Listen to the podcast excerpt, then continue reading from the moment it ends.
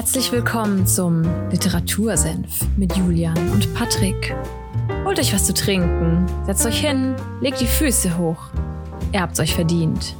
Zieht euch aus, nicht so schüchtern, sperrt die Ohren auf, denn jetzt gibt's wieder mittelscharfe Literaturkritik. Viel Spaß!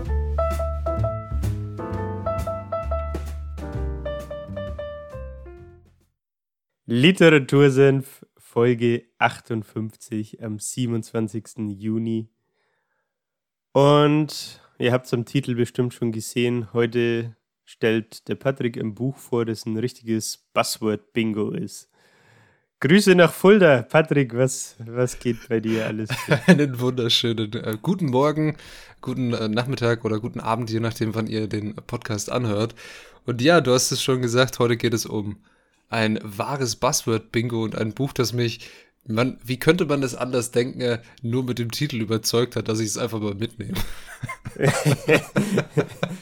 ja, dann, dann erfüllt der Titel ja seinen Zweck, würde ich mal sagen. Ja, und zwar, um den Namen nochmal zu äh, komplett im Ganzen vorzulesen. Es geht um Sex Robots and Vegan Meat, Adventures at the Frontier of Birth, Food, Sex and Death von Jenny Kliemann. Ja. Okay. Jetzt ist meine Hört sich erstmal ne? breit, breit hört sich erstmal sehr breit gefächert an, muss ich sagen. Ja, wir, wir kommen auch gleich dazu, äh, warum diese, genau diese vier Kapitel in dem Buch drin sind oder diese vier Überthemen. Aber die obligatorische Frage, hast du schon mal von dem Buch gehört? Kennst du das? Eigentlich müsste ich sagen, nein, aber wir haben abseits vom Podcast schon mal kurz drüber gesprochen. Ja. Äh, dass du mir so eine wunderschöne Webseite gezeigt. äh, deswegen ja, ein bisschen, aber ich habe jetzt kein, keine Ahnung von den, von den Inhalten oder so.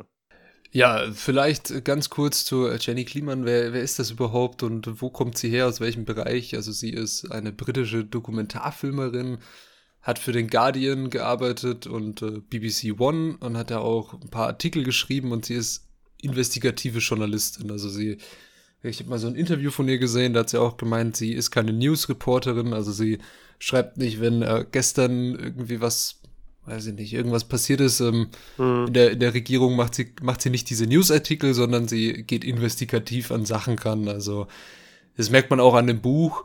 Das Buch hat ganze fünf Jahre gebraucht, bis es fertig war, bis es rausgebracht hat. Also es ist schon eine sehr lange Zeit, wo man auch sehr viel Material sammeln kann.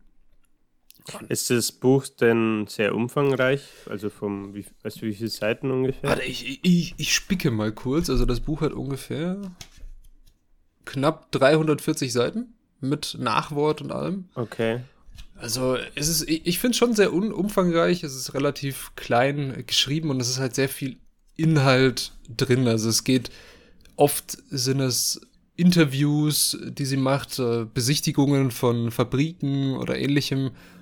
Und das ist schon sehr umfangreich auf jeden Fall. Also da Mhm. manchmal auch ein bisschen langwierig. Also es ist so ihr eigenes Ding, dieses Buch, dass sie so, es war ihr wichtig, dieses Thema. Sie wollte das machen. Und es wirkt auch manchmal ein bisschen wie so eine Art Tagebuch an manchen Stellen. Also weil es halt doch ist, was, was macht sie in der Zeit? Wie kommt sie dahin? Wie ist ihr Leben so in dem, äh, ja, in dem Bereich? Wie sind ihre Gedanken dazu? Also es ist schon manchmal ein bisschen langwierig Mhm. zu lesen. Aber an sich ist es ein cooles Buch und hat- mir hat sehr gefallen. Also ich fand es sehr, sehr interessant. Du hast schon, Okay. du hast schon gefragt, warum diese vier Dinge, also Birth, Food, Sex and Death? Oder warum diese umfangreiche Dings, wenn sie ja nur eigentlich Sex Robots und Vegan Meat heißt? Weil dann hat sie, dazu hat sie in einem Interview gemeint, naja, das sind so die Sachen, die uns menschlich machen. Also die vier Gebiete runtergebrochen. Unser Essen, Mhm. die Geburt, das Leben an sich, der Tod und ja, Sex, weil Sex hält, so nach dem Motto. Oder halt zwischenmenschliche Beziehungen. Sex ist vielleicht, ja, wie du schon richtig gesagt hast, ein Buzzword, aber es geht in dem Kapitel Sex auch vor allem um zwischenmenschliche Beziehungen und wohin das Ganze in der Zukunft führen soll. Hm.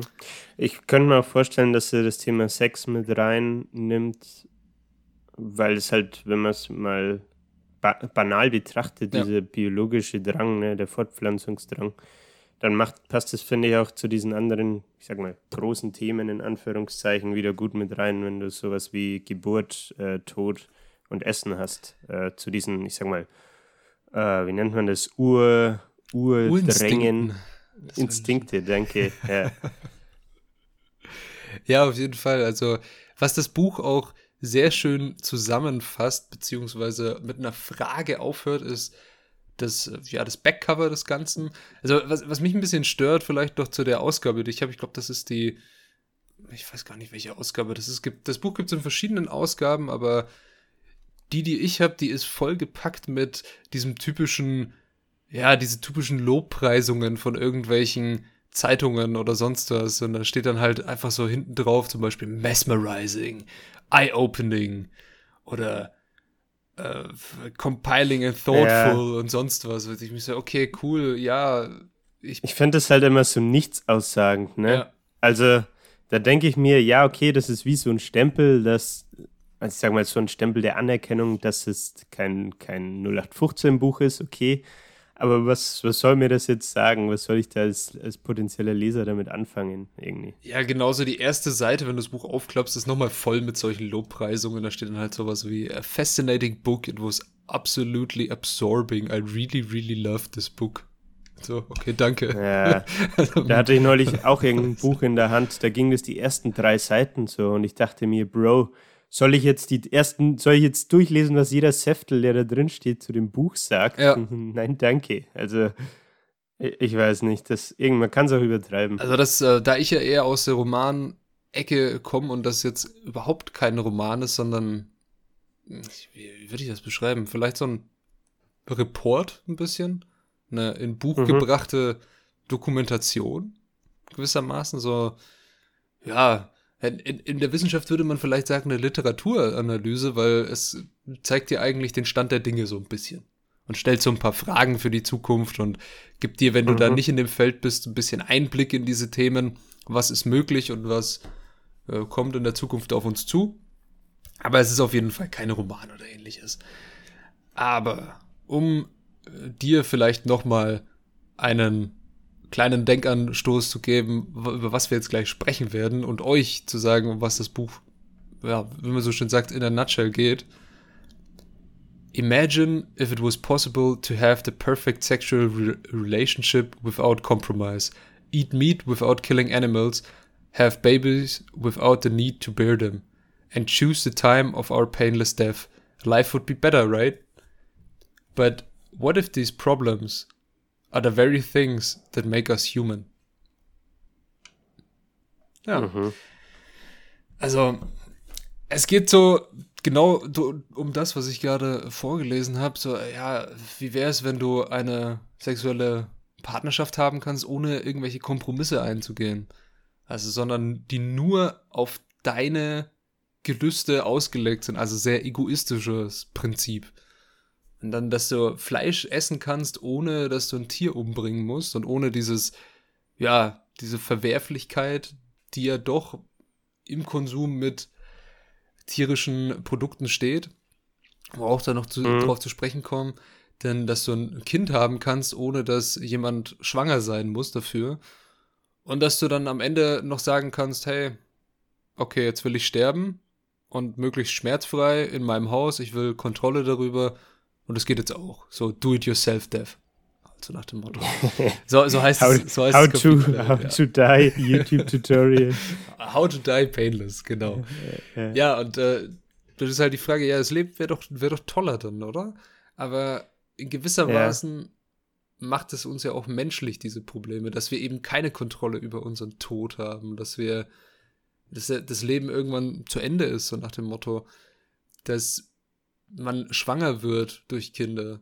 Dass man, wenn man, naja, ein Tier essen möchte, es auch gewissermaßen umbringen muss, weil sonst kannst du es nicht essen. Du kannst natürlich mal reinbeißen in der Kuh, aber macht nicht so viel Sinn. Und dass eine Partnerschaft ja. eben immer zwei Menschen sind und nicht nur einer. Darum geht's. Ja, das ist so, ist so, das, was du sagst, äh, ist das nicht das, was uns als Menschen auszeichnet? Ja kann man, finde ich, so ganz gut stehen lassen. Also ich finde, wenn man zum Beispiel mal das Thema Essen ranzieht, dann ist es ja jetzt heute so, dass man im Vergleich zu vor, was weiß ich, 100 Jahren vielleicht, weiß nicht, ob das hinkommt, äh, muss man ja jetzt, wenn man Fleisch möchte, kann man einfach in den Supermarkt gehen ne? ja. und sich das kaufen. Ja, ich, früher war das ja so, dass du, dass es schon üblicher war, vor allem am Land, dass du selber geschlachtet hast äh, und dir selber auch Tiere gehalten hast. Also was weiß ich, wenn es, auch wenn es Hühner bloß waren oder mal, was weiß ich, Hasen für einen Hasenbraten oder irgendwie sowas. Mhm. Ähm, da, da warst du ja noch näher an diesem, ich sag mal, um wieder das Wort aufzugreifen, Urinstinkt vielleicht dran, dass du in Anführungszeichen jagen musst und deine Beute erlegen musst, damit Essen auf den Tisch kommt. Und davon ist man jetzt ja schon ziemlich weit weg, ähm, wenn man nicht gerade Jäger ist. Und mit diesem Essen, mit diesem Vegan Meat aus, aus, der, aus der Produktion quasi, wo gar kein Tier mehr sterben müsste, ähm, ist ja irgendwie auch so ein bisschen dieses Streben nach Perfektion. Ne? Fällt, fällt, fällt mir dazu irgendwie spontan ein. Oder auch bei den, äh, wie du es meintest, bei den sexuellen Gelüsten. Tolles Wort außerdem. ähm, dass man die perfekte, äh, ja, ich weiß nicht, ob es Beziehung ist, aber auch sexuelle Beziehung äh, hat äh, zu so einem Sexrobot zum Beispiel. Keine Ahnung. Ja, mit den Sexrobots äh, fangen wir jetzt auch auf jeden Fall an, weil das ist das erste Kapitel, weil, wie, wie wir wissen, Sex sells, ne? Ja, Und ähm, ich, glaub, ich glaube, viele, die damit dieses, die Zuhörer dranbleiben. dieses Kapitel, äh, ja, finden auch, glaube ich, viele sehr interessant am Anfang. Es ist also, um nochmal das Buch vielleicht in die, die Stimmung, die das Ganze hat, ähm, Sexrobots und dann das Kapitel über das Vegan Meat sind sehr, ja, doch eher euphorischer gehalten, würde ich mal sagen. Auch sehr kritisch in manchen Stellen. Beklemmend vielleicht ab und zu, aber also Birth und Death sind schon sehr, sehr beklemmend geschrieben. Death ist auch das kürzeste Kapitel in der Hinsicht. Also, wenn man. Da, da musste ich mich auch ein bisschen manchmal durchkämpfen durch die beiden, muss ich ganz ehrlich sagen. Aber. Ist es aber wie, wie so beklemmend? Also ist es dann eher so, ich sag mal, ernüchternd oder? Weil es auch ein Thema ist, vielleicht, das so, es, es wirkt sich wie, es wirkt immer wie ein Science-Fiction-Film. Bei allen Kapiteln natürlich, aber vor allem bei Birth und ähm, Death. In Birth geht es dann um das Thema Biobags, also dass du, oder dass Leute daran forschen, dass du Kinder in solchen ja, es schaut aus wie eine, wie eine Tasche, wo lauter mhm. Schläuche drin sind und da würdest du dann einen Embryo zum Fötus anzüchten und dann äh, im Endeffekt dann zum Menschen. So ein bisschen wie äh, Matrix, was du im Film gesehen hast. Wo mhm. Neo dann Oder aufwacht. In diesem wie, wie bei so, so Filmen, wo du immer so komische Säulen hast, wo eine Flüssigkeit drin ist genau. und dann wird, wird da irgendjemand oder irgendwas gezüchtet. Ja, also es, es wirkt sehr wie äh, A Brave New World. Zu dem Buch kommen wir vielleicht auch noch in, den, in der nächsten Zeit. Das äh, lese ich jetzt gerade nochmal und das wirkt auf jeden Fall bei Birth genauso, ja. Und bei Death geht es eben sehr viel drum um Leute, die entweder unheilbare Krankheiten haben oder sterben möchten, aber es einfach nicht dürfen. Und es da dann Menschen gibt, die denen das ermöglichen wollen. Aber es steht auch dahinter irgendwie ein kommerzieller Nutzen, was ganz komisch ist. Dass du mit dem, mhm. dem Tod von Leuten Geld verdienen möchtest. Also, dass du stellst ein Produkt her, was die Menschen dann benutzen können, um sich selber umzubringen, aber du möchtest dafür Geld haben. Also es geht, äh, in der allen Sachen ist irgendwie der, der Treiber immer Geld. Und das ist sehr, sehr beklemmend irgendwie, dieses Kapitel auch. Naja. Okay. Aber jetzt fangen wir mit was, äh, ja, nicht so beklemmend mit Sexrobots. ja, ich weiß noch nicht. Kann man schon vorstellen, dass das gewissermaßen auch irgendwie beklemmend ist. ja, also das, das Ding, äh, das Kapitel heißt The Future of Sex and Human Relationship und darum geht es eigentlich auch um die Human Relationship, also unsere, um unsere sozialen Beziehungen und dass Sexrobots ja in gewisser Weise auch eine Gefahr dafür sind obwohl die Leute, die sie herstellen, natürlich nur das Positive daran sehen. Also was sie macht, sie besucht eine Fabrik in den USA von der Firma Real Dolls, also falls jemand nachschauen möchte. Die Seite habe ich dir auch gezeigt, tolle Seite. Ja, einfach mal in Google reinhauen. Real Dolls ist eine Firma, die stellt so hyperrealistische äh, Sexpuppen her. Also die sind aus einem Material, das sich auch, sie beschreibt das auch sehr eindringlich, sehr real anfühlt, die Haut. Das ist so ein Silikon, irgendwas Gemisch. Und du kannst dieses Ding, also die, die Besonderheit an diesen Sexpuppen ist, du kannst die so, ja, ja, wir, wir können ja mal drauf. Halt, ne? Wir waren ja, ja. wir waren ja äh, auf der Webseite, ne? Äh, ja. Du hattest deinen Bildschirm geteilt und wir sind dann mal Gaudi halber durchgegangen. Und ich, kann jetzt einmal kurz beschreiben, was man da alles machen kann, weil alles. das fand ich echt krass, ne?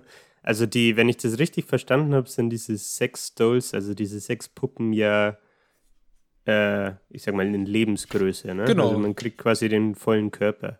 Und man kann dann, man kann sich den, ich sag mal, den Kopf konfigurieren von Augenfarbe über Nase zu Mund und Lippen bis zu welche Haare soll die, die Puppe denn haben, äh, welche Haarfarbe und lauter so Details. Ne? Und dann natürlich auch die, die Geschlechtsausprägungen äh, und Merkmale, was, was für eine Form sollen die haben. Ja. Und man kann es wirklich bis ins letzte Detail anpassen. Und, also du kannst äh, so weit gehen, dass der, sie hat ja den, den, Chef interviewt, der hat gemeint, naja, es gibt Leute, die wollen bis genau, wo das ein, eine Muttermal sein soll. So wollen die konfigurieren. Und das ist schon krass. Also, okay, also kann man das sogar dann auch machen? Kannst auch machen, ja. Alter. Du könntest auch. Kost, kostet wahrscheinlich extra. Muttermali kosten extra. Bestimmt kostet das dann extra. Du könntest auch ein Bild von jemandem schicken, äh, wie das Gesicht aussehen soll. Wenn du das Recht dafür hast, dass die das machen dürfen, dann machen die das äh, Bild auch da drauf, ja. Also du könntest auch dein Bild dahin schicken. Du könntest auch eine, eine Sexprobe mit deinem Gesicht machen lassen. Uff, ich weiß nicht, ob ich das möchte. also es ist sehr, sehr interessant auf jeden Fall, was sie da was sie da machen. Und die sind auch nicht, nicht billig, die Dinger. Die kosten irgendwie, das Standardmodell kostet irgendwie 4000 Dollar oder sowas. Ja. Also müsste, müsste, müsste ich jetzt lügen, aber wir haben, wir haben auch nachgeschaut.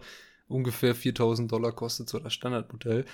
Und was sie am meisten interessiert, ist die Implementation von künstlicher Intelligenz in so Sexpuppen da hat okay. diese Firma eben so einen Prototypen. Das Ding heißt Harmony und in dem Jahr, in dem sie da war, war das eigentlich nur ein Kopf auf einem Torso. Und ja, der konnte also mit ihr so reden. Eine Art, so eine Art Pilot quasi. Genau. Dass er das gerade austestet haben. Ja. Und der konnte mhm. mit dir reden und auch auf deine ja, Sachen reagieren, sag ich mal. Also wie ein schlauer Chatbot in Form ja, eines Sexroboters. Nicht so wie die Chatbots, die rangehen, wenn du irgendeine Hotline anrufst. nee, ein, ein Können Sie das bitte wiederholen? ich habe Sie nicht verstanden. Ja, und was ich interessant finde und was sie auch in dem Buch anspricht, ist, dass vor allem so bei so Digitalisierung oder Innovation äh, Sex auch immer ein großer Treiber war, etwas zu schaffen. Und viele, die in diesem Metier arbeiten, also nicht diese Firma Real Dolls, aber es gibt so eine, einige Forscher, die sehr, sehr mit äh, Robotics arbeiten und die sie auch interviewt. Die gehen in das Feld der Sexroboter, weil da eben viel mehr Geld drin ist in diesem ganzen Thema. Das, das habe ich mich vorhin, als wir darüber gesprochen haben, eh auch schon gefragt. Ja. Mich würde interessieren, wie der durchschnittliche Käufer von diesen Real Dolls aussieht, weil das kann ja nicht, das kann ja nicht der Student ums Eck sein, der keine Kohle hat und mal 5000 äh, Euro locker hat, um sich da so ein Püppchen zu bestellen. Was? Verstehe ich gar nicht. Sondern, also, weißt du, was ich meine? Die sind ja nicht billig. So. Ja. Irgendwie. Nee, oder auch, vielleicht will ich es aber auch nicht wissen, weil es wahrscheinlich nur normal ist. vielleicht willst du, willst du auch nicht wissen, ja. Aber was, was ich sehr interessant fand, auch, dass vor allem solche frühen Innovationen im Internet wie Bezahlung mit Kreditkarte, das war ja zum ersten Mal möglich auf Pornoseiten. Zum ersten Mal konntest du auf Ja, Pornoseiten Okay. per Kreditkarte zahlen, weil dafür, das musste dafür geschaffen werden. Die Leute, äh, wenn du zu dich zurückerinnerst, viele haben gesagt, das Internet, naja, das wird sich nie halten und ähnliches. Aber dann äh, hat sich Das doch ist gehalten, so, ne? so ein richtiger Dad-Joke, ne? Echt so. Das Internet wird sich nie halten. Also, es ist, ist, nur, ist nur ein Trend, geht vorbei. Ja, ja. Und dann gab es eben auch die Möglichkeit, hey, wir können ja auch den Leuten überall auf der Welt pornografisches Material zur Verfügung stellen, aber dafür wollen wir ja auch Geld. Aber wie funktioniert das? Die können ja nicht zur Bank gehen und einen, einen Scheck ausfüllen, so nach dem Motto, und mir das dann überweisen und dann kriegen die Zugang per Brief. Macht das ganze Internetsystem keinen Sinn mehr. Dann müssen wir eine Bezahlmethode entwickeln. Und das ist genauso mit, Mhm. mit Robotics. Also es wird, es gibt ja schon zig Roboter, sei es Rasenmäher oder Saugroboter, um die einfachsten mal zu nennen. In Asien gibt es sehr große Robotikfirmen, die an so Service-Robotern arbeiten, mit für zum Beispiel ältere Leute oder Menschen mit Behinderung. Und dann gibt es eben auch Sexroboter. Und da ist sehr viel mehr Geld drin, weil die Pornoindustrie eine riesengroße Macht und auch Geldreserven hat, um das zu fördern. Sehr interessant, finde ich, dieses Ding. Ich habe auch, äh, ich weiß nicht, ob du zum Thema NFTs, NFTs was mitbekommen hast, aber da war auch, ähm, ich weiß nicht mehr, gar nicht mehr wie ich das, ich glaube über irgendeinen Podcast Mhm. habe ich das gehört, dass da auch irgendein Pornosternchen tatsächlich eine der ersten war, die halt so ein äh, NFT mit rausgebracht hat, weil sie, keine Ahnung, da, weil halt die Nachfrage auch da war, ne, und der Markt dafür. Fand ich auch ganz interessant. Passt, glaube ich, auch inhaltlich da zu diesem, was du gerade meintest, diese, ich sag mal, Vorreiterrolle so ein bisschen, die diese Industrie dann vielleicht hat. Ja. Naja, aber jetzt kommen wir auch zu dem ersten, sag ich mal, Ausschnitt aus dem Buch oder Zitat aus dem Buch, weil es geht ein bisschen um das Problem mit Sexrobotern und was die für eine Auswirkung auf unsere zwischenmenschlichen Beziehungen haben kann. Bist du bereit für dieses äh, tiefe Zitat, Julian? Ich bin gespannt, was er dazu sagt, ja. Okay. But sex robots are more likely to be a symptom of the problem than a cure for it. They have been developed at the same time as both incel culture and deep faked pornography with where faces of celebrities or ex-partners or anyone regardless of whether they consent are superimposed into porn videos. It is not enough for porn to exist for free in our pocket whenever we want it. Some men want the precise porn they'd like to see, even if their desired actors don't want to make it. Deepfakes allow anyone to be made into pornographic spectacle without them knowing or feeling a thing. To an even greater degree, sex robots can offer total control for men who want it most the chance to have a partner without autonomy, a partner they can dominate completely, stripped of the inconvenience of her own desires and free will, a partner who is built like a porn star but will never gag, vomit or cry. Ja. Wow. Will never gag, vomit or cry. Ja, okay, das, das letzte Zitat ist also getrennt. Weil was ich krass fand, dass ihr diese, das, das habe ich irgendwann mal gehört, aber ich dachte, das wäre so ein, so eine, ähm, ja, so, so eine Legende oder wie nennt man das, Dark, Darknet Legend oder sowas, diese Deepfake-Pornografie. Aber sowas gibt's ja wirklich. Das, Das habe ich aber, muss ich sagen, auch halt. gerade zum ersten Mal in diesem Kontext gehört, dass Deepfakes auch für Pornografie verwendet werden. Ja, für, für alle, die zuhören und nicht wissen, was ein Deepfake ist. Äh, Juli, was ist ein Deepfake? Du hast es schon gesagt, du weißt es. Ja, also wenn, ich kenne das, ich weiß gar nicht woher, aus, aus irgendeinem lustigen Film, glaube ich. Ähm, Im Endeffekt gehst du daher und äh, sammelst von jemandem, von einer Person, äh, ich sag mal Foto- und Videomaterial und dann kannst du, ich glaube in, dieser, in diesem Film oder in der Serie war es so, dass es Terroristen waren und die haben halt quasi ähm, ein Video erstellt, ähm, dass sie jemanden als Geisel haben Mhm. hatten, das war aber ein Bluff und die hatten die Person gar nicht als Geisel, sondern die haben quasi irgendeine andere Person XY genommen und haben das Videomaterial dann so bearbeitet, dass es ausgeschaut hat, ähm, als wäre es quasi diese Geisel, diese, wo sie vorgeben wollten, dass sie die haben. Ähm, und das Ganze nennt sich halt Deepfake. Ne? Also man nimmt ähm, so anderes Foto- und Videomaterial und äh, setzt das kann anhand dieser Daten, die man dann hat, quasi so künstlich ähm, Videomaterial von dieser Person erstellen. Ja. Macht das Sinn? Schon, Das ma macht auf jeden Fall Sinn. Also es geht, wie, wie du gerade auch schon schön erklärt hast, es geht, äh, dass du irgendwas, ja, vorgaukelst, was du nicht hast. Und Ja, genau, am besten ja. mit einem anderen Menschen. Und das geht auch bei Pornografie. Das finde ich äh, schon krass. Also dann irgendwie, weiß ich nicht, du möchtest einen Porno sehen mit deiner, deiner Ex-Partnerin, deinem Ex-Partner, aber der möchte natürlich keinen Pornofilm drehen. Und dann schickst du Videomaterial, das du von dem hast, an irgendeine Firma, die das dann macht oder irgendjemanden, der das tut. Und dann nehmen die einen Pornofilm, lassen den drehen und ed editieren einfach den einen Darsteller raus und machen da deinen Ex-Partner rein. Das ist, Das ist so weird. Das ist, schon krass bestimmt, halt, bestimmt nicht GDPR-konform. ne? ja, auf keinen Fall halt. Also. Ja, und das ist Aber- eben auch ein, ein großes Problem, dass so Sexrobots natürlich dir die Möglichkeit geben, dass du mit dem, mit diesem Ding, das ist ja ein Ding, machen kannst, was du willst. Hm? Und Ich, ich, was ich mich frage, ob das dann nicht vielleicht auch, ob das, ich weiß nicht, ob man es so formulieren kann, aber ob das Psy- Psychopathen züchtet, wenn, also Ja, weißt du, was die, ich meine? Die, die Frage stellt sie dann auch, ja. Genau das Gleiche. Also, dass es gibt auch, äh, um noch ein bisschen äh, dunkler zu werden, es gibt in äh, vor allem asiatischen Ländern auch Firmen, die gar kein Problem damit haben, minderjährig aussehende Sexroboter herzustellen, zum Beispiel. Also Oh. Kind-Sexroboter.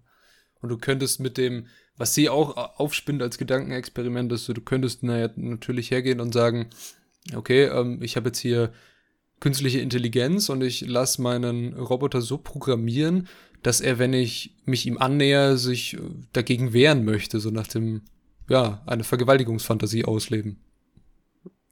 Oh, wow. Da, daran habe ich noch gar nicht gedacht. Ja. Ja, aber genau das, das ist die Frage, die ich mir gerade stelle. Also, da kann man, kommt man, finde ich, so ein bisschen auf diese Entmenschlichung zurück, die du vorhin schon angesprochen hast. Ja. Ich kann mir nicht vorstellen, dass das für die menschliche Psyche gut ist, wenn du, wenn dein Gegenüber, in diesem Fall dieses Ding oder der Roboter, quasi den, wenn der Consent per se gegeben ist, also wenn das Einverständnis quasi immer vorhanden ist und du machen kannst, was du willst und deine Fantasien wirklich komplett ausleben kannst. So, ne? Also ich glaube, vorhin hast du auch schon gesagt, diese, diese, man braucht diese Kompromissbereitschaft, die man in so einer zwischenmenschlichen Beziehung eigentlich hat, äh, kann man aus dem Fenster werfen, weil Ja. passt schon.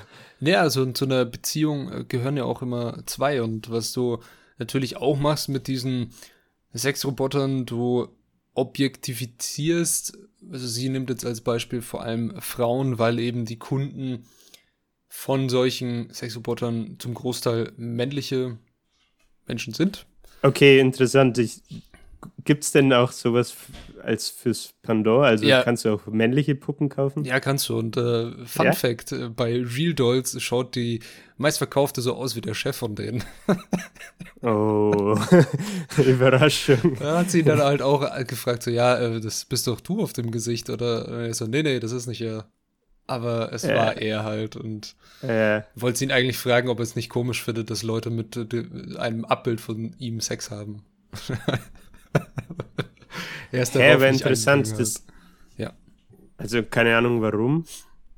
Aber meine Schlussfolgerung war jetzt irgendwie, dass, das, dass der Markt nur für Männer besteht. Nee, es gibt, es gibt natürlich das auch für Frauen. Also die haben dann verschiedene. Oder du kannst ja als Mann natürlich auch eine männliche Sexpuppe kaufen, wenn du Bock drauf hast.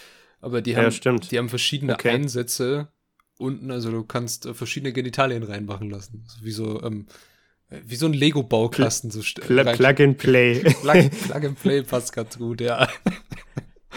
naja. nee, aber interessant. Also, keine Ahnung. Ja, es ist ein sehr interessantes äh, Kapitel dieses ähm, Sex-Robots, weil sie dann auch jemanden interviewt, der solche Dinge besitzt und ganz offen darüber redet.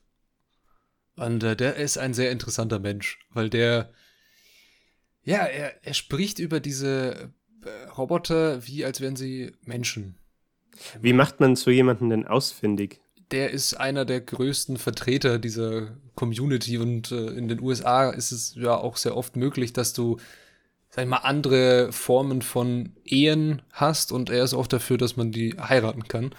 Ähm, also es ist natürlich okay. noch nicht rechtens, aber er zeigt auch in die Kamera dann, dass er so, dass sie passende ähm, ja, Heiratsarmbänder tragen und keine Ringe, so nach dem Motto. hm.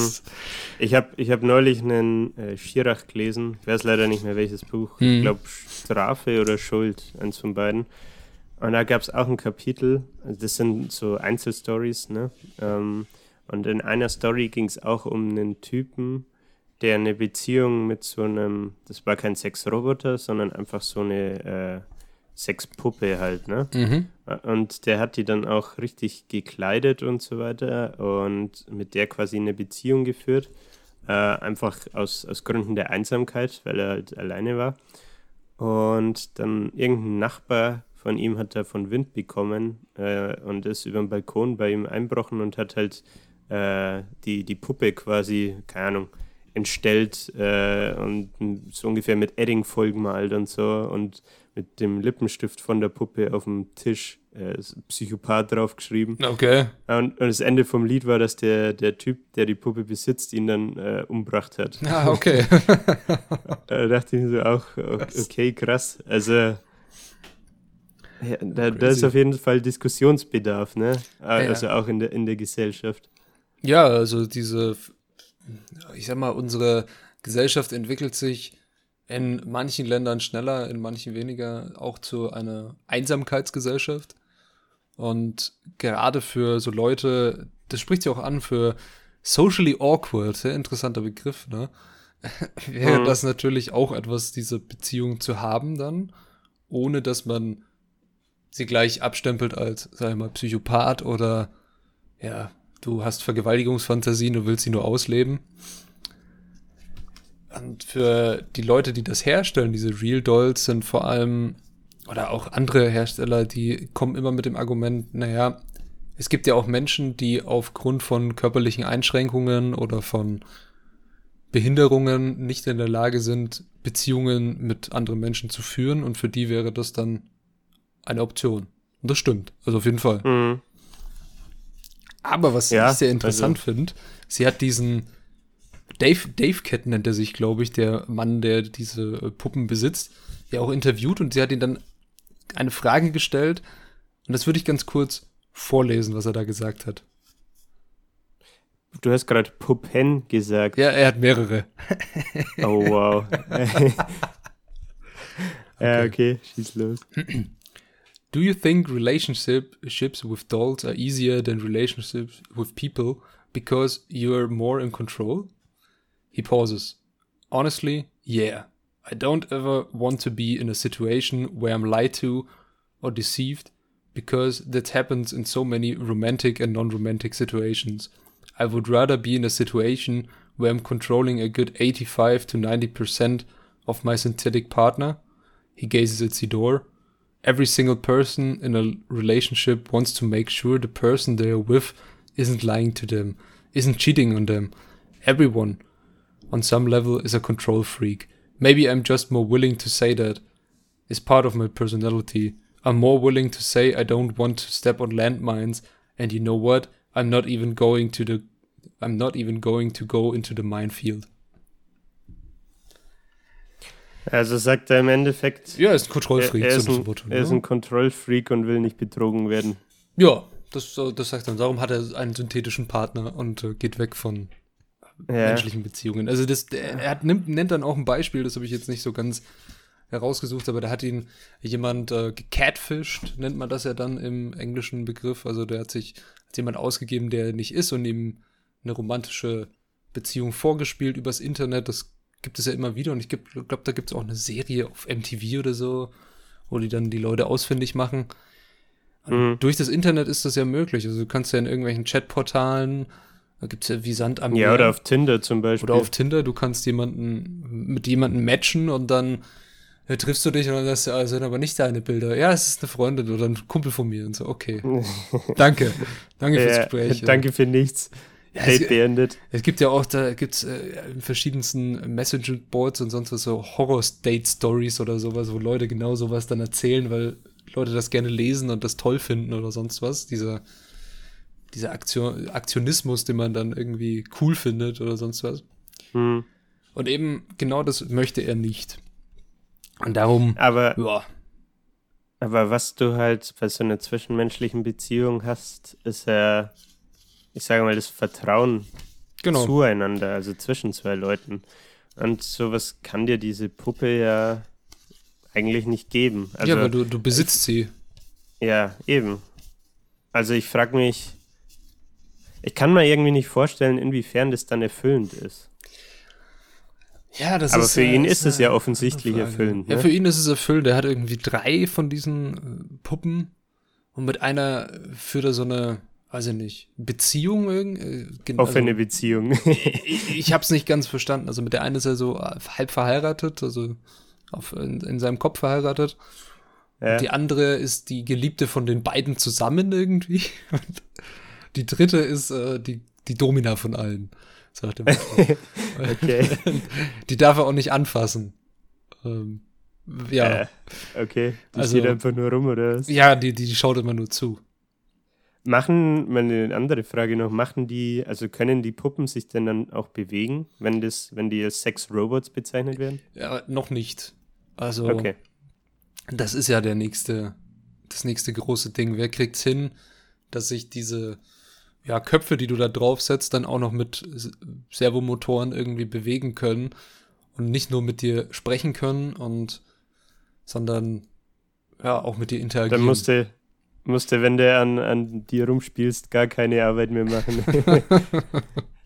Also was ich sehr erschreckend auffand, dass ich weiß nicht mehr, wer in dem Buch das von denen gesagt hat, die sie da interviewt hat, aber es war bei diesem Prototypen bei der Harmony, wo wir vorhin kurz waren, bei der Firma Real Dolls, hat er gemeint, naja, sie versucht alles über ihren Besitzer heraus oder Besitzerin herauszufinden, bis sie dich ge gut genug kennt. Also die merkt sich die Dinge auch.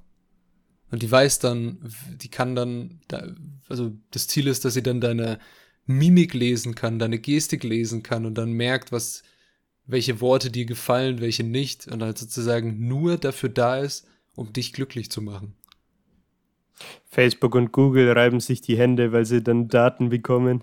Ja Daten über Daten des Todes. Also du kannst, die, die, die Möglichkeiten sind ja geisteskrank. Wer sagt mir, dass diese Puppe, die ich habe, die ja künstliche Intelligenz besitzt, nicht mit dem Internet verbunden ist und meine Daten teilt, so nach dem Motto, und dann auf einmal irgendeine Firma weiß, dass wenn, wenn sie äh, eiskaltes Bier sagt, das ich total toll finde und ich dann überall eiskaltes Bier-Werbung bekomme halt. ja, oder was ich mich gerade auch frage, jetzt wo du das Stichwort äh, Verbindung mit dem Internet genannt hast. Internet of Things, ne? Mhm. Tolles Buzzword.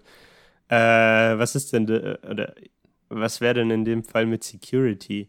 Also Ja. ich weiß nicht, was, was für eine Nationalität hat diese Real Dolls Firma? Sind es Asiaten? Ähm, die, die Real Dolls sind aus USA. USA. Ja, okay. Aber dann nicht so wichtig. Aber ich frage mich halt, was. Also inwiefern, wenn, wenn sowas, nehmen wir mal das, nehmen wir mal an, diese Doll mit der künstlichen Intelligenz wäre wirklich massentauglich. Ja. Äh, wie wollen die dann sicherstellen, dass mit diesen Daten von dem Endnutzer am Ende, am Ende des Tages nichts passiert? Also dass auch für sowas wie äh, Hackerangriffe oder so auf, auf die Daten wären ja dann vielleicht auch möglich, ne? Also die, die guten alten äh, Hackerangriffe und wir sind auf einmal in einer, Hack, Hack, Hackerman. wir sind auf einmal in einer äh, schrecklichen Zukunftsversion, wo du so eine Puppe daheim hast und du willst sie gerade mit ins Bett nehmen und auf einmal äh, spricht so eine andere Stimme mit dir, ich habe deine Puppe gehackt und ich werde alles von dir preisgeben. Oh mein Gott. ich ich habe deine Lebenspartnerin gehackt. Ja, oder ja, genau, was, was, wieso oder wie kannst du garantieren, dass diese Daten dann sicher sind? Oder sei es mal, jetzt aus der männlichen Perspektive, sei mal gesagt, du bist jetzt älter, hast Erektionsstörungen zum Beispiel und dann kriegst du auf einmal vorgeschlagen, dass du, weiß ich nicht, irgendein äh, Potenzmittel nehmen sollst, was dir, Ja. was dir taugt halt. Und du kriegst so personalisierte Werbung auf einmal zugeschickt und denkst so, okay, woher wissen die das jetzt? Halt, ne? ja. Also, Das erinnert mich irgendwie an äh, den Shop von Quality Land. Genau, ja, das ist ungefähr wie Quality Land. Die wissen schon vorher, was du willst. Der Algorithmus weiß das und wenn er das will, dann will er das. Ja. Gut, vielleicht als Abschluss zu diesem ganzen Kapitel Sex Robots hätte ich die letzte Passage in dem Kapitel noch, weil die fasst das Ganze super zusammen. Da können wir okay. auch noch kurz drüber sprechen und äh, mhm. deine, deine Meinung dazu oder dein, dein Eindruck von dieser Passage. Ja. So many of the arguments against sex robots focus on their impact on women. But the rise of the sex robot is going to affect us all. It's not just about the ob objectification of women, although the robots do objectify women. It's not only about men being given an opportunity to act out of act out rape fantasy fantasies and misogynistic violence, although a small number may well want a sex robot for that reason. It's about how humanity will change when we can have relationships with robots. This is a humanist problem as much as a feminist one. When it becomes possible to own a partner who exists purely to please his or her owner, a constantly available partner without in laws or menstrual cycles, or bathroom habits, or emotional baggage, or independent ambition, when it's possible to have an ideal sexual relationship without ever having to compromise, where the pleasure of only one half of the partnership matters, surely our capacity to have mutual relationships with other people will be diminished, when em empathy is no longer a requirement of a social interaction, it will become a skill we have to work at, and we will all be a little less human. Ja.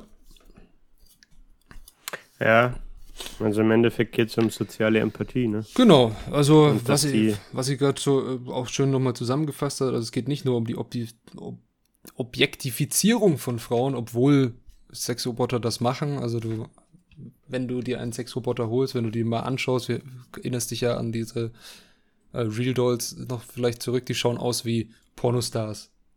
Ja. So ja. wie, weiß ich nicht, äh, übertrieben große, äh, große Brüste, eine Wespentaille und dann wieder äh, große Hüften. Äh, richtig, richtig thick. Ja, und also wir sind uns alle einig, Menschen kommen in allen Formen und äh, Farben will ich jetzt nicht unbedingt sagen, aber in allen Formen und ja, das ist auch gut so.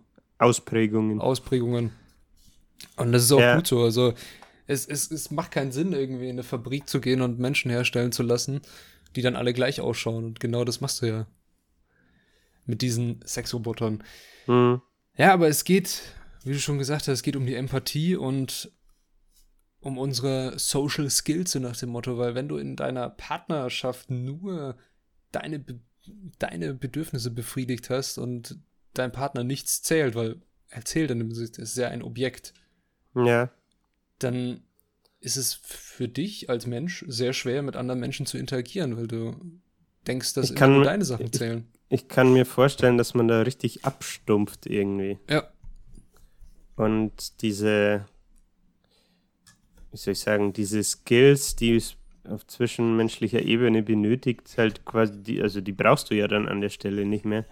Und dass die dann, dass das dazu führt, dass die quasi abstumpfen und sich das auch in anderen Bereichen, zum Beispiel in der beruflichen Ebene oder so, dann vielleicht sichtbar macht, ne? Mhm.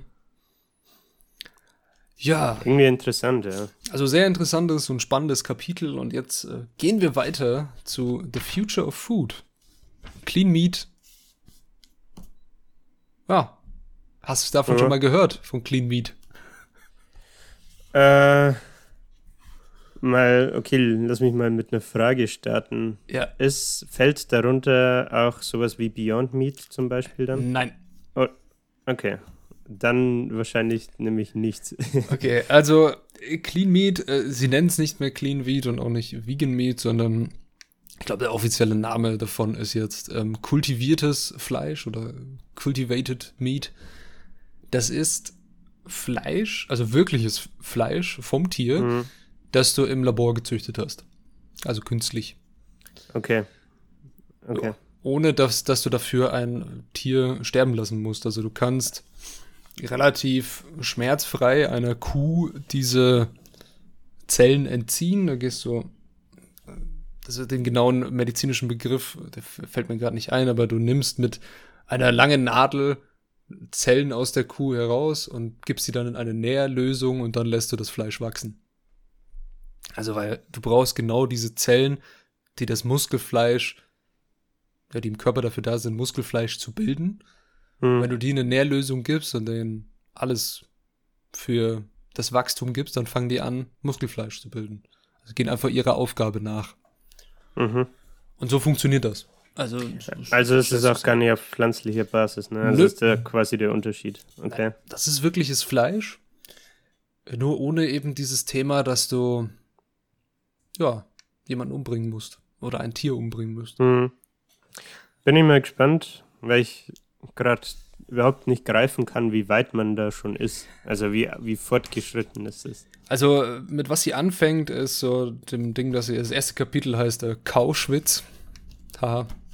Es geht um ah, wow. eine, eine Farm in den USA. Ich glaube, die größte, größte Rinderfarm in den USA, die ist zwischen Los Angeles und San Francisco da irgendwo auf dem Weg. Und mhm. die wird von so ja, Animal Rights, also Tieraktivisten, wird sie Kauschwitz genannt.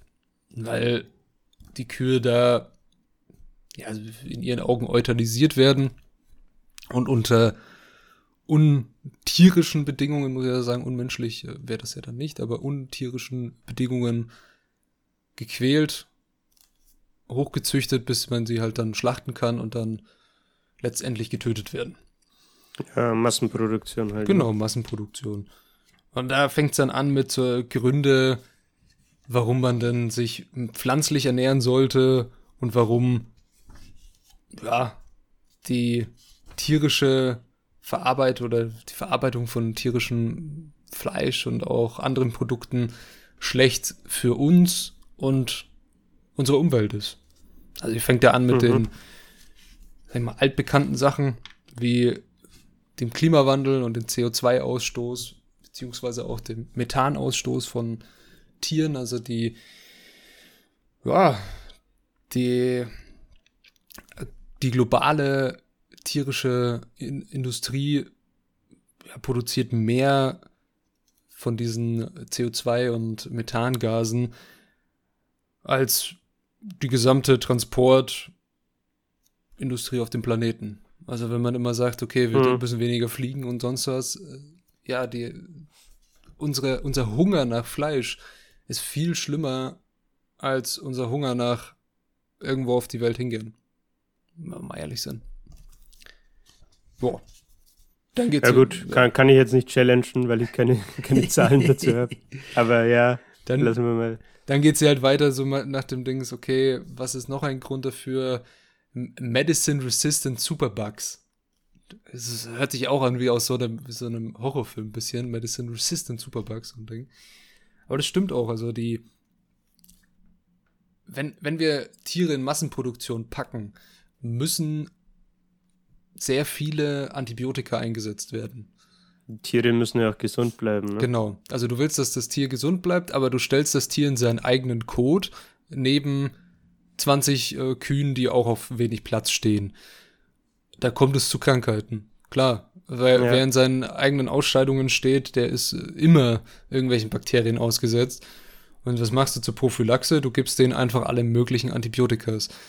Und Bakterien sind ja auch nicht dumm. Wir haben es jetzt auch wieder in der Corona-Pandemie gesehen. So ein Virus mutiert dann und ein Bakterium wird dann auch mal resistent gegen irgendein Antibiotika. Und wenn das dann nicht mehr hilft, dann hast du Krankheiten, die du nicht behandeln kannst. Und das ist sehr schrecklich.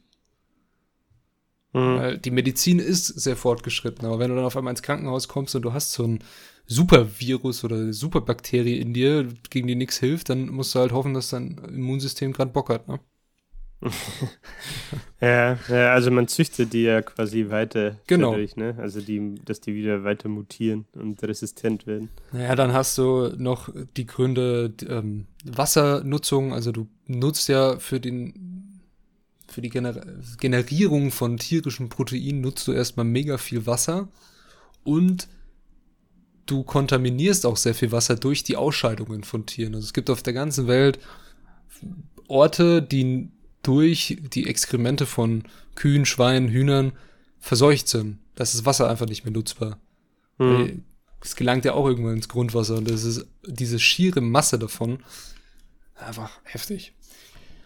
Ja, dann hat sie noch gesagt, okay, wir nutzen einfach mega viel Fläche dafür, das stimmt. Ich nehme mal als Beispiel Abholzung des Regenwalds, weil du musst ja das Futter irgendwo anbauen. Das ist meistens, Ja. sind, ist das genveränderte Soja, der einfach, ja, größer wird, resistenter ist. Und das ist eine stinknormale Monokultur, die du da irgendwo hinflockst. Am besten in Ländern, wo es günstiger ist, das anzubauen. Das wäre in Südamerika und wo es auch so mit den Regularien nicht so ernst genommen wird. Streng ist. Genau. ja. Ja, und dann holst du halt den Regenwald ab, weil den kannst du einfach abholzen. Das Problem, wenn du das machst, der hat eine sehr empfindliche Vegetation, der wächst nicht mehr so einfach nach. Und das ist nicht wie Mhm. bei unseren, in, in Deutschland bei unseren Mischwäldern, dass du, wenn du den abholst, der wächst dann irgendwann nach, weil der Boden sehr gut ist. Im Regenwald ist der Boden vor allem von absterbenden Pflanzen abhängig und da ist drunter dann nichts mehr. So, du hast nicht so, so eine Grunderde. Gut. Das ist so das-. Echt so. Das ist so das erste Kapitel so ein bisschen. Also es geht so um, wieso ist es eigentlich, ja, wieso ist es eigentlich schlecht, Fleisch zu essen? Darum Mhm. geht's. Und du hast ja gefragt, so wie ist so der State of the Art, sage ich mal, mit diesem Fleisch, dass du das züchten kannst. Ja. Da hat sie so ein, eine, ein großes Ereignis rausgegriffen. Und zwar den, den ersten ähm, künstlich gewachsenen Hamburger. Der wurde 2013 verköstigt. Oh, krass. Ist Ja. ja, schon ewig her. Ja, der wurde 2013 verköstigt und zwar wurde der von dem äh, niederländischen Professor Mark Post hergestellt von, von der Maastricht-Universität und dieser Burger hat ungefähr 250.000 Dollar gekostet. Alter. okay. Ah nee, Also noch nicht 325.000 Dollar. Das, äh, die 250.000 waren Euro. Also, aber trotzdem noch nicht ganz massentauglich. Ja. Also es ist ein, ein Petri-Disch mit 20.000 Muskelsträngen, die selbstständig wachsen mussten. Also es ist eine Petrischale gewachsen. Und das war natürlich ein großes Event, als das passiert ist.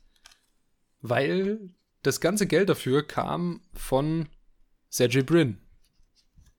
Und sagt dir der Dame was? Ist das nicht Google? Genau, das ist einer der Mitgründer von Google. Der hat das Ganze finanziert. Naja, Okay. also es geht so, es geht, in diesem Kapitel wird es sehr, sehr technisch. Sie interviewt einige Leute von verschiedenen Firmen, zum Beispiel von einem US-amerikanischen Startup, das heißt Just. Kennst du das? Ich kenne Just Spices.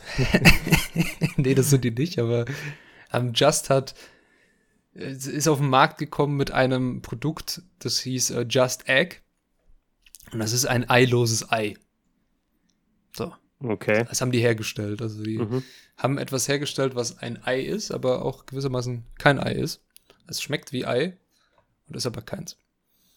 Und jetzt wollen sie auf den Markt der ja, In-vitro-Fleische.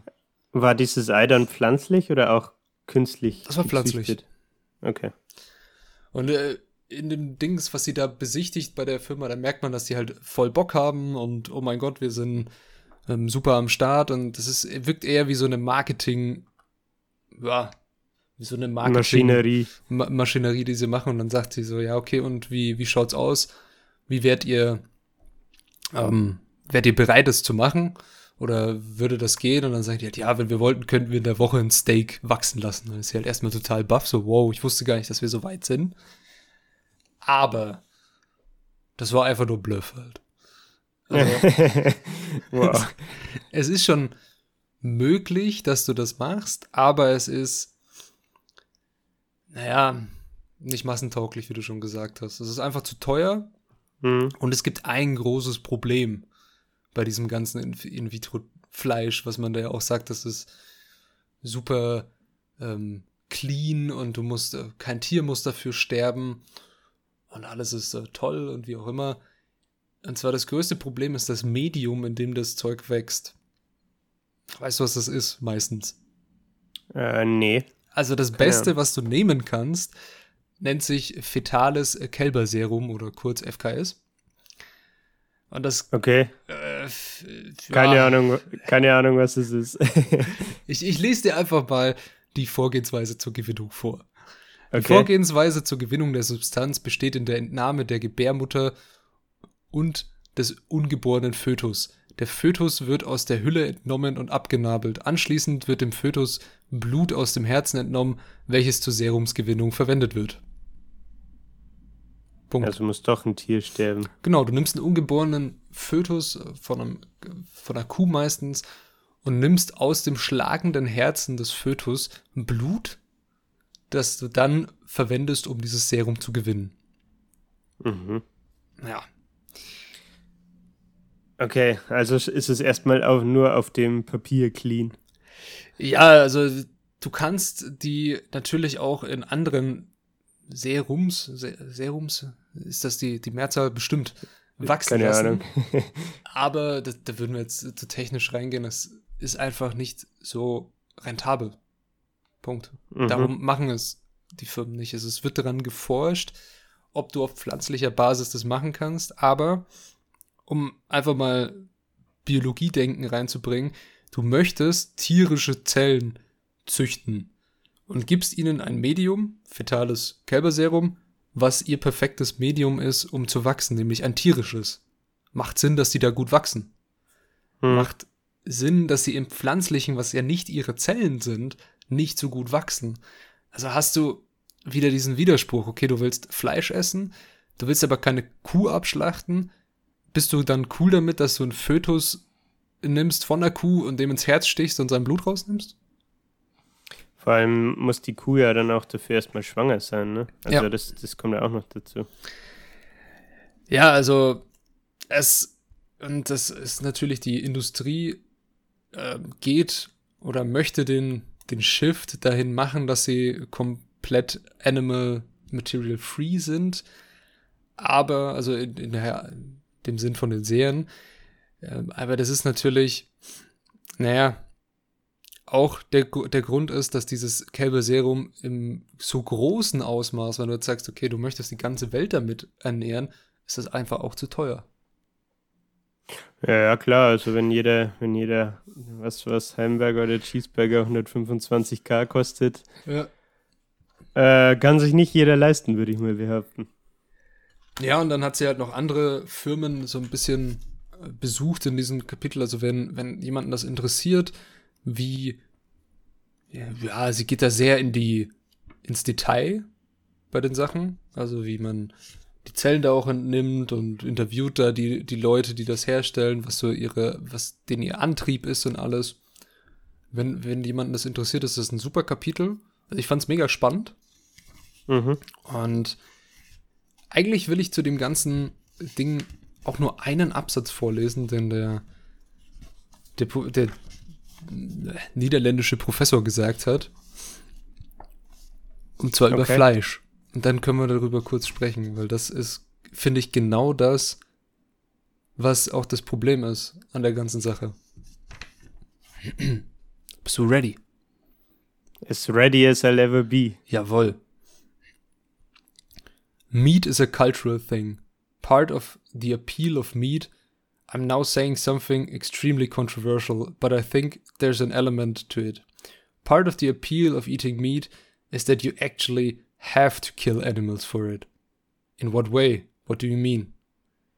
It's supremacy over the species. Meat has always been associated with power, with masculinity, with fire, with all those things. And he tells me about an ad for Rama barbecue sauce that ran recently on Dutch TV. Sylvester Stallone knocks a vegetable kebab out of a skinny actor's hand before firing a bazooka from a helicopter. If you want to fight like a tiger, don't eat like a rabbit, Sly shouts in the actor's face. Then he smears a huge steak with sauce and slams it down on the table in front of him. You want to act like a man, eat like a man, he growls. If you're going to make meat in a lab or in a factory, with no risk involved, with no killing involved, it becomes a very wimpy version of meat, Mark goes on. It becomes much more like broccoli than like a hamburger. Being a transitional product might actually help moving towards a plant based diet. And I suddenly understand why meat matters so much, why it's so hard for us to let it go. Meat is an intrinsic part of what makes man man and what makes us human. Agents that dominate the world around us, top carnivores that have unequivocal power over and control of the environment. This is all bound up with what it means to be human, isn't it? I say. Right.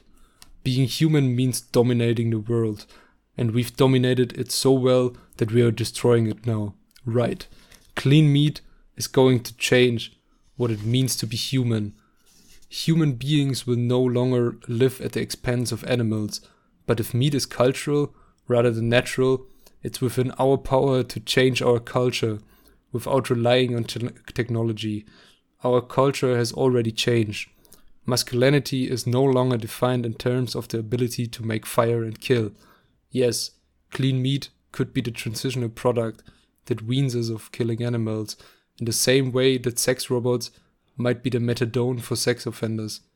But it could also prolong our addiction and leave us dependent on faceless multinationals for basic food instead of relinquishing our power to dominate animals by giving up meat. We are giving remote corporations more power to dominate us. Ja. Hm. Das ist eigentlich das äh, ganze Kapitel. Sondern es geht im Endeffekt, am Ende sagt sie auch, okay, wir können, was wir kontrollieren können, ist unser Appetit nach Fleisch einfach. Hm. Wir, wir, wir haben immer, solange wir nicht diesen Weg gehen, dass das Fleisch, sag ich mal, nicht mehr mit diesen Problemen, was wir vorhin genannt haben, mit dem CO2-Ausstoß, mit der Wassernutzung, der Landnutzung, den Krankheiten, die wir davor bekommen können, die Qualen, die die Tiere durchgehen müssen, also diese ethischen und jetzt am Ende noch diese ethischen Probleme, die damit verbunden sind. Wenn das nicht mehr der Fall ist, dann gibt es keinen Grund mehr, darauf zu verzichten.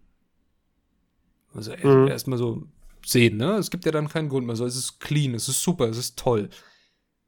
Aber, wie sie richtig gesagt hast, du machst dich abhängig von irgendwelchen Firmen, die du nicht kennst. Ja. Du machst dich abhängig für die kleinsten ja, Dinge im Leben, dein Essen.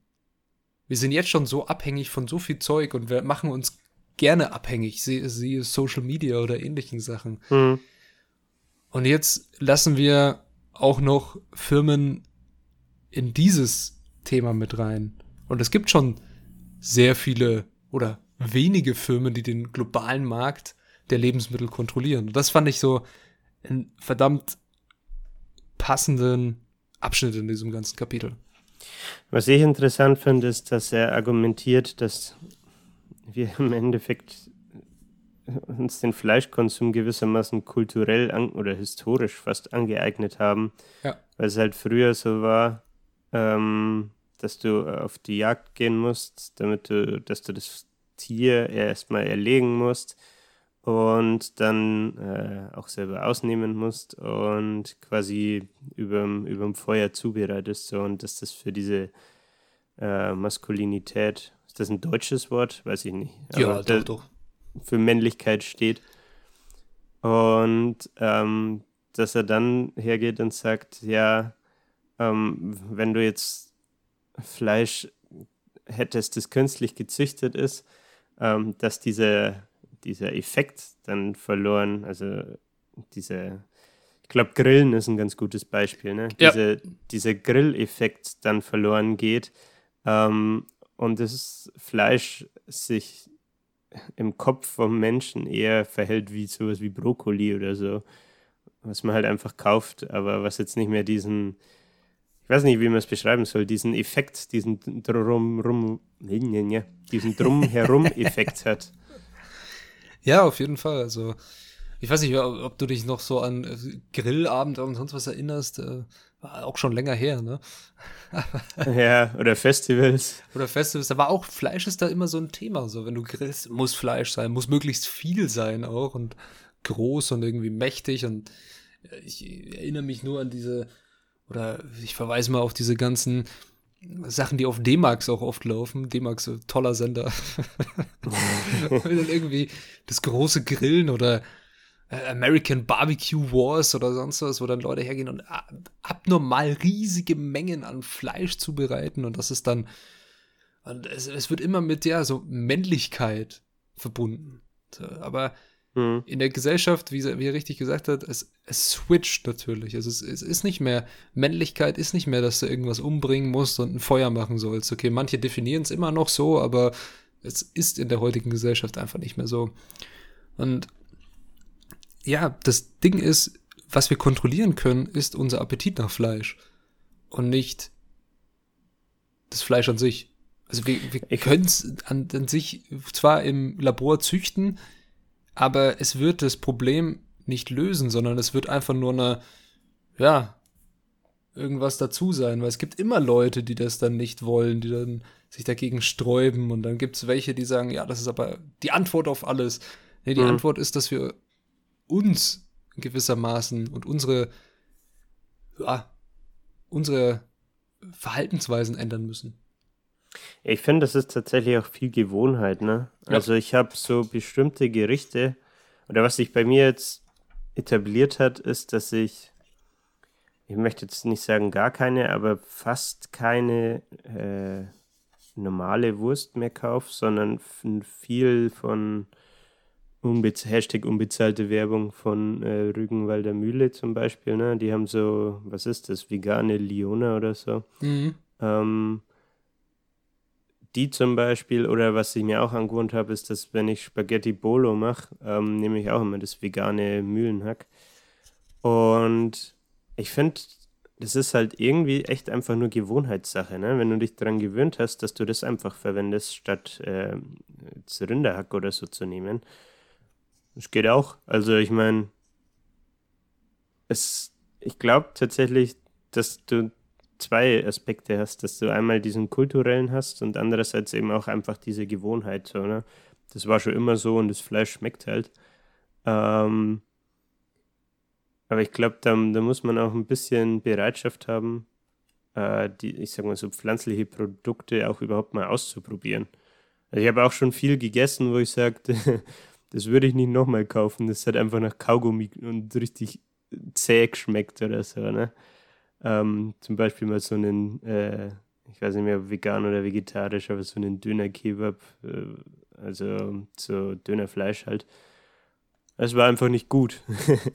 aber dieses, dieses Mühlenhack zum Beispiel, das finde ich halt eigentlich richtig gut, ne? Mhm. Und wenn das gegeben ist, dann finde ich, fehlte halt so ein bisschen das Argument zu sagen, äh, ja, ich, ich möchte aber lieber das Fleisch essen. Ja, also bin ich voll bei dir. Ist auch ein, ja, ein, wie du schon gesagt hast, sind Verhaltensweisen, die wir ändern müssen und die uns die Macht darüber geben, unsere Zukunft auf der Welt und ja, ich sag mal auch die Zukunft der Welt zu bestimmen. Ein sehr spannendes Kapitel in dem Buch und ja, ähm, weil ich gerade schon auf die, auf die Zeit gucke, wir, wir, wir reden jetzt schon ewig lang halt, ne? Aber die nächsten, die nächsten beiden machen wir, machen wir relativ kurz, weil, ja, The Future of uh, Birth oder Life ist für, für sie auch ein, ein, wichtiges Thema, weil sie in der Zeit, in der sie das Buch geschrieben hat, schwanger war und ein Kind bekommen hat. Mhm. Was es da in diesem Kapitel geht, ist so erstmal so, dass ähm, sie fängt an mit, was ist das, das Business of Baby Carrying, also dass du dir eine Leihmutter suchst und interviewt einen der, ich glaube, Social, Social Surrogacy oder Social, irgendwas nennt man das dann, dass du dahin gehst und sagst, okay, ich möchte ein Kind haben, aber möchte nicht schwanger werden als Frau jetzt, als Mann hast du diese Option ja nicht, dass du schwanger werden kannst. Und da interviewt sie einen Arzt in den USA, der da so ja, die Koryphäe auf dem Gebiet ist, glaube ich. Der dann halt sagt, naja, zu ihm kommen verschiedenste Frauen in allen möglichen Altersstufen, die zum Beispiel anhand ihrer Karriere sich es nicht jetzt leisten können, schwanger zu werden oder sagen, sie können, oder ich bin Model, ich kann jetzt nicht schwanger werden, mein Körper, oh mein Gott. Und die suchen sich dann eine Leihmutter. Und das mhm. ist ja, in der heutigen Zeit ist es ja möglich, dass du eine Eizelle nimmst und das Sperma vom Mann und die dann in eine andere Frau einpflanzt. Sodass die dann mhm. Kind halt rumträgt. Ja, darum geht es so um das, dieses ganze Thema, wenn das interessiert, das ist sehr interessant aufgezogen mit den Problemen auch, dass du ja eine, eigentlich auch eine Frau ausnutzt, eine andere, nur als Gebärmaschine. Und dass du der dann aber verwehrst, dass sie jegliche Bindung zu diesem Kind, das ja neun Monate oder manchmal länger auch mit sich rumgeschleppt hat, aufbauen darf. Also du nimmst das Kind ja nach der Geburt gleich weg und ja. die kriegt dafür dann halt Geld, so, nach dem Motto.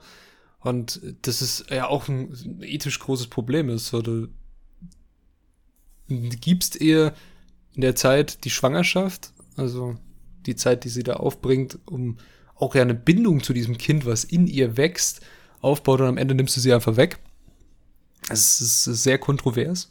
Ich finde auch andersrum betrachtet, frage ich mich gerade, ob die Mutter dann dieselbe Bindung zum Kind, also die eigentliche Mutter dieselbe Bindung zum Kind hat wie ja. die Leihmutter. Ja, Oder und äh, eben nicht.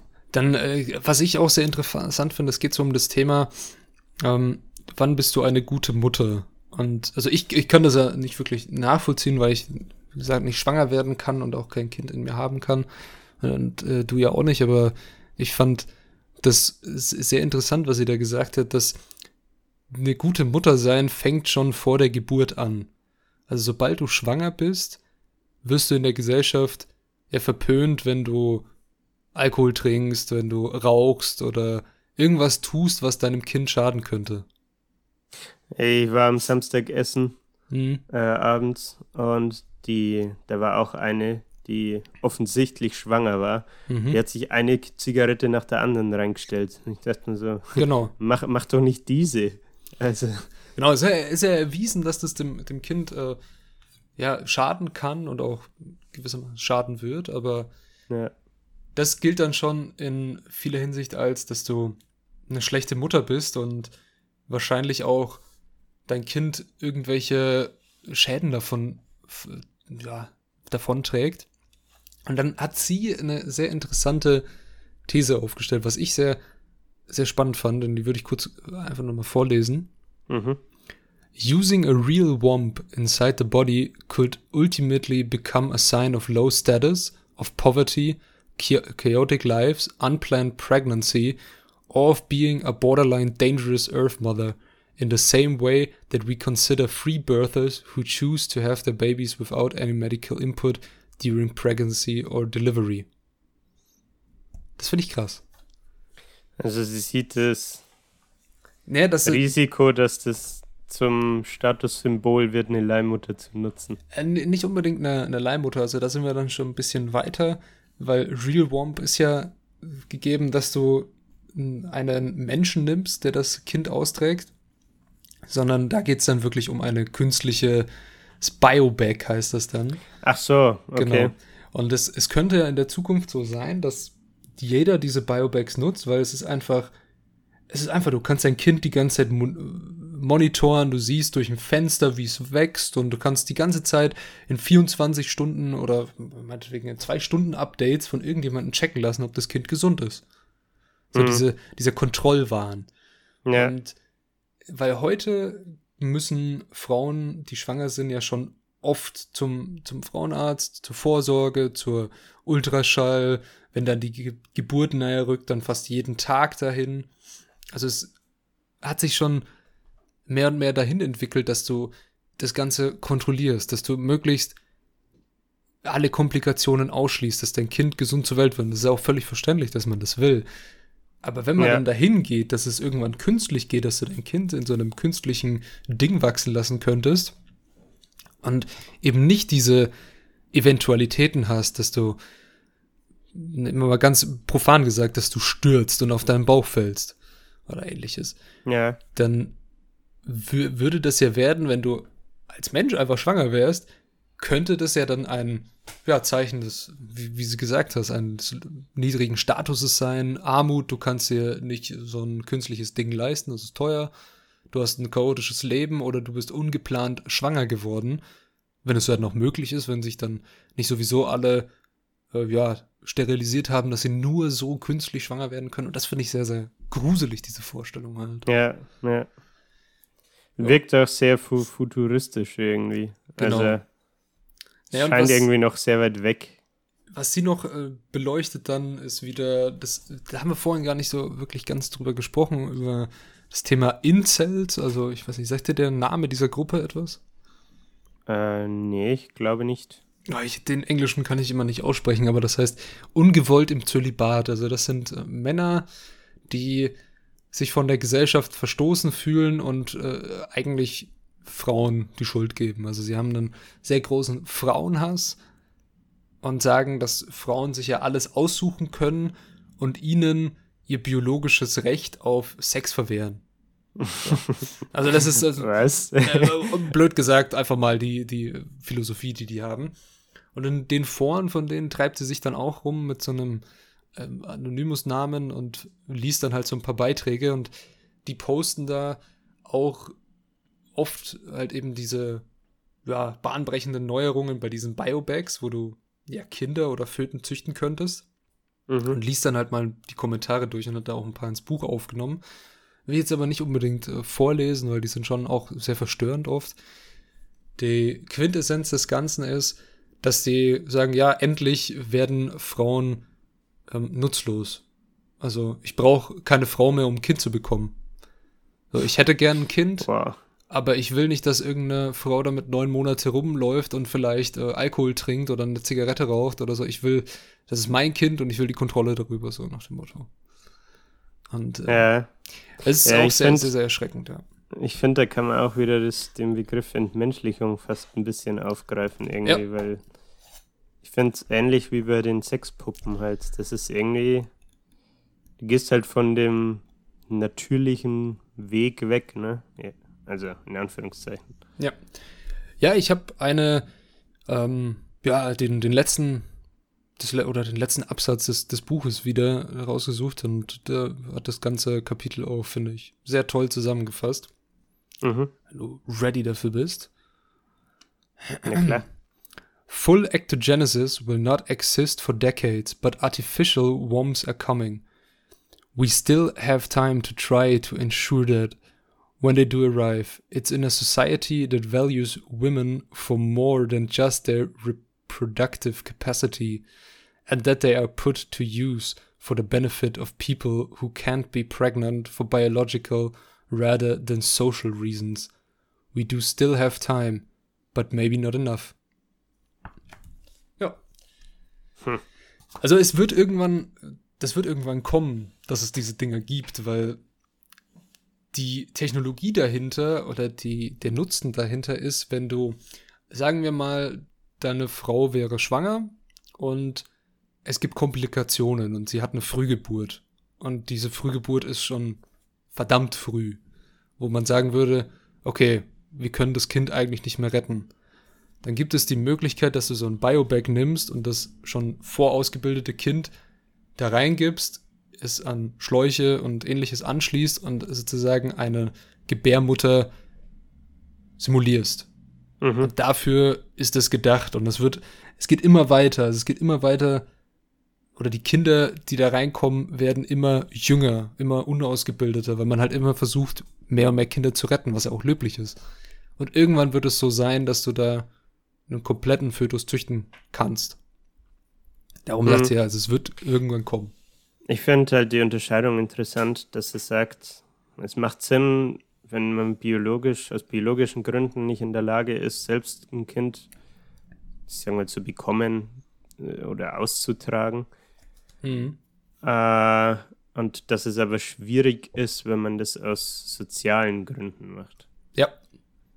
Das also, ich, trifft, trifft den Nagel irgendwie auf den Kopf. Ja, sie interviewt auch so ein paar ähm, Menschen, die eben eine Leihmutter mal genommen haben und auch sehr, sag ich mal, naja, sehr offen für solche Biobags wären. Das war, war ein schwules Pärchen aus London, Mhm. die ja einmal ein Problem mit einer Leihmutter haben, die mit dem Kind dann halt abgehauen ist, so nach dem Ding. Was natürlich auch hat es. Wenn du Ja.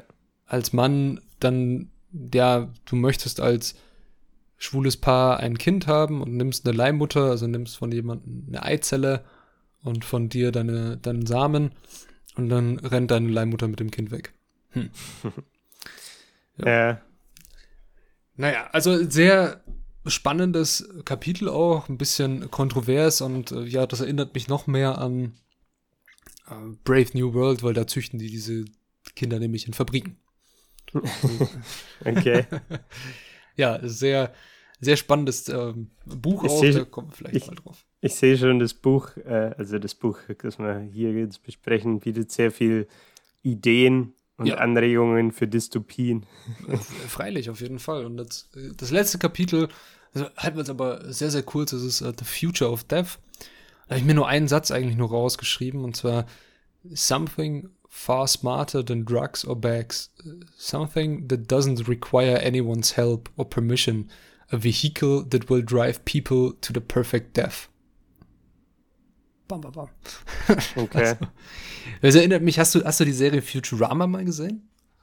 Nee, wirklich, ne. Ah, Okay, da, da, da gibt es ähm, an manchen Straßen so Suicide Boxes heißen die Dinger. Da gehst du rein, Okay. dann zahlst du halt Geld und dann wählst du deine Todesart aus und dann, keine Ahnung, wirst du erstochen, erschossen oder sonst was. Und dann geht so unten so eine Klappe auf und du fällst runter. Und bist tot. Okay. Ja, und okay, also das war jetzt vielleicht mit ein bisschen Humor eingebracht, aber ja, Future of Death, es geht wirklich drum, um das Thema Sterbehilfe, um die ethischen Gründe dahinter, um ja, ist, hat, hat der Mensch das Recht, selbst, selbstbestimmt und frei zu sterben? Und da interviewt sie einen Mann, der sich auf der ganzen Welt dafür einsetzt, in der seine, seine Vereinigung heißt Exit. Und der Mhm. hat ein Buch rausgebracht, das heißt irgendwie The, the, ähm, the Peaceful Pill Handbook. Das ist einfach ein Handbuch, wie du dich selbst umbringen kannst, möglichst schmerzfrei. Mhm. So. Und da will ich eigentlich gar nicht so viel vorwegnehmen, weil wir sprechen über dieses ganze Thema selbstbestimmtes Sterben und Selbstmord mit einem anderen Buch, das wir im Sommer dieses Jahres machen werden. Du weißt, welches ich meine. Mhm. Ferdinand von Schirach, Gott. Genau, wer hat das Recht über unser Leben zu bestimmen und ähnliches. Also das letzte Kapitel ist in dem, also in dem Buch jetzt hier, Sex Robots and Vegan Meat, ist schon sehr düster. Sie interviewt Leute, die sterben wollen, es aber nicht dürfen, rechtens gesehen. Also es wäre dann, oder das wäre gegen das Gesetz und auch ihre Kinder würden dann das Erbe nicht antreten können ähnliches oder sie haben auch einfach Angst, dass wenn sie dann irgendwas machen, was nicht schmerzfrei ist und nicht das, was sie selber kontrollieren können, dass sie ja leiden unter dem Tod, dass sie vielleicht Mhm. in ein Krankenhaus kommen und da dann geschädigt sind durch ihren Selbstmordversuch und nicht mehr sprechen, sich bewegen oder Ja. ähnliches können. Also das ist so- so diese Ängste, die da herrschen. Und da kommen wir wieder zu der Quintessenz des ganzen Buches. Ist es nicht das, was uns menschlich macht? Das ganze Buch geht Ja. um das Thema Kontrolle. Und dass wir immer mehr Kontrolle über das Leben und seine Tücken haben wollen.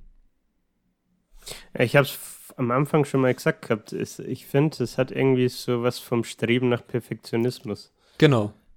Also alles muss kontrollierbar sein, alles muss optimiert werden. Äh, hier so ein Biobag, da eine Sexpuppe. Irgendwie, oder auch, dass man die Kontrolle über den eigenen Tod haben. Ich meine, es ist ein schwieriges Thema, ne? Du hast schon gesagt, da werden wir auch nochmal in einer, in einer separaten Folge dazu sprechen. Auf jeden Fall, ja. Dauert, dauert aber noch, bis die kommt. Äh, aber in manchen Fällen kann das ja schon durchaus Sinn machen, so eine Sterbehilfe, ne? Ja. Ähm, nur dann kommt halt eben auch wieder die ethische Frage.